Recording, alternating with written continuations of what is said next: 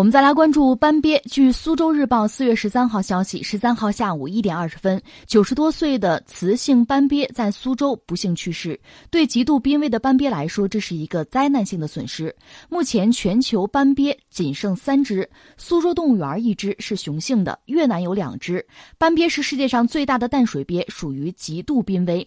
四月十二号，由国际专家组织组成的团队与苏州动物园员工一起，在苏州动物园对中国仅存的一只雄性斑鳖和一只雌性斑鳖进行了采精和人工受精工作。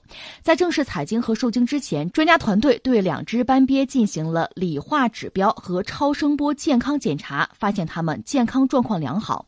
与过去的四次人工受精活动相似，人工受精过程顺利，没有出现复杂情况。悲伤的是，虽然经过了二十四小时抢救，雌性斑鳖没有苏醒过来，并且不幸死亡。专家团队采集了卵巢组织，并且保存在液氮中，以备未来使用。动物园表示，课题组商定组建由国内外专家组成的尸检团队，以查明死因。这只雌性斑鳖来自于长沙动物园，它的年龄应该超过了九十岁。苏州动物园的雄性斑鳖据推测年龄在一百岁左右。这是一个就让人遗憾的消息，因为这个这话说出来不好听了，可能这个物种真的就告别人间了，就是没有机会了。因为这只雌性死掉之后，就看越南嘛，越南说是有两只，我知道那两只还不在一起，而且性别也没有没有判定，所以很可能也许这是世界上最后一只雌性斑鳖离世，那意味着这个物种就不复存在了，没有办法延续了，所以这确实是一个让人遗憾的事情。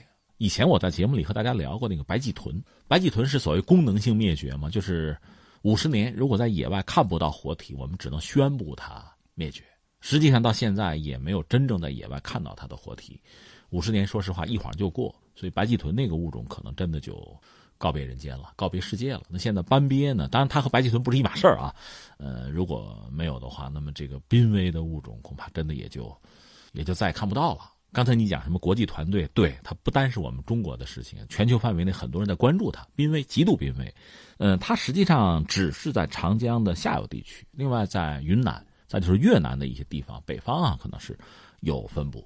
这个物种是这样，它说被发现、真正被确认呢，还是在十九世纪，英国人，嗯，当时是一个驻中国的外交官吧，叫罗伯特斯文豪。是他最后确认的，所以这个鳖也叫用他的名字命名，叫斯氏鳖，斯文豪嘛，斯氏鳖，在我们中国长期以来，很多人分不清楚，呃，它和谁呢？和一种类似的动物叫猿，类似，所以大家甚至在动物园养了很久，觉得那是猿大猿，嗯，结果后来说，哎，这可能是斯氏鳖，是斑鳖，嗯，最后经过检查，经过确认，最后发现是斑鳖，斑鳖数量一直很少，在我们国内也很少。当然，以前要稍多一点。我记得有记载说，在抗战的时候，日本鬼子还吃过，这就导致这个物种急剧的就濒危，越来越少嘛。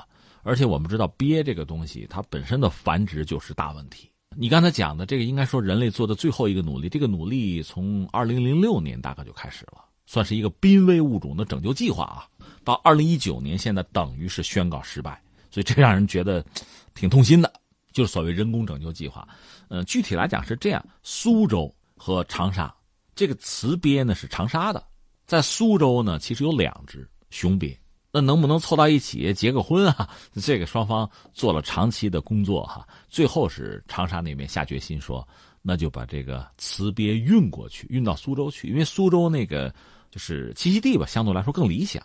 你想运的不敢用飞机。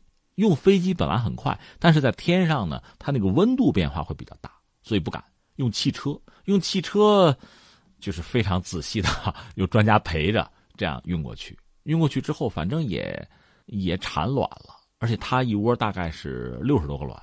我看那个照片，大家网上可以搜哈，跟鸡蛋也差不太多，但是最终都没能成活，几次都没有成活。最后长沙那边急了，你还回来吧，要不你们过来吧，我们这边是不是更有把握？想了很多办法，嗯，最后实在不行就人工，人工受精，人工采精。其实又担心对这个雄龟人工的嘛，又担心对这个雄龟身体健康不利，就各种各样的担心。但这次雌鳖死掉了，到底什么原因？可能还在查，嗯，是不是是不是麻醉或者别的什么？反正很精密、很仔细的做这个工作，最后也没有成。这真是让人特别遗憾的一个事情。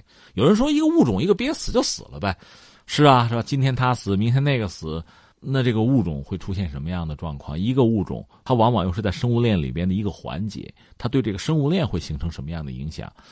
这就很难讲了。当然，我们讲鳖本身呢，因为好静不好动哈，我们想它在生物链里边可能那相对比较静止，影响可能稍微小一点吧，不像我们以前讲那个白鳍豚。但总的来说，任何一个物种的灭绝，其实对人类来讲都是巨大的损失。我们会说，我们爱我们自己的子孙后代吗？你爱自己的孩子吗？如果爱的话，你总要把一个尽可能圆满的一个生态系统，一个完整的、丰富的生态系统交给自己的子孙后代吧。如果它是残缺的，哪怕只是缺了一个口，将来就很可能是千疮百孔。我们是从这个角度看问题的，所以，任何一个物种的灭绝，对我们来讲都绝对不是好消息啊。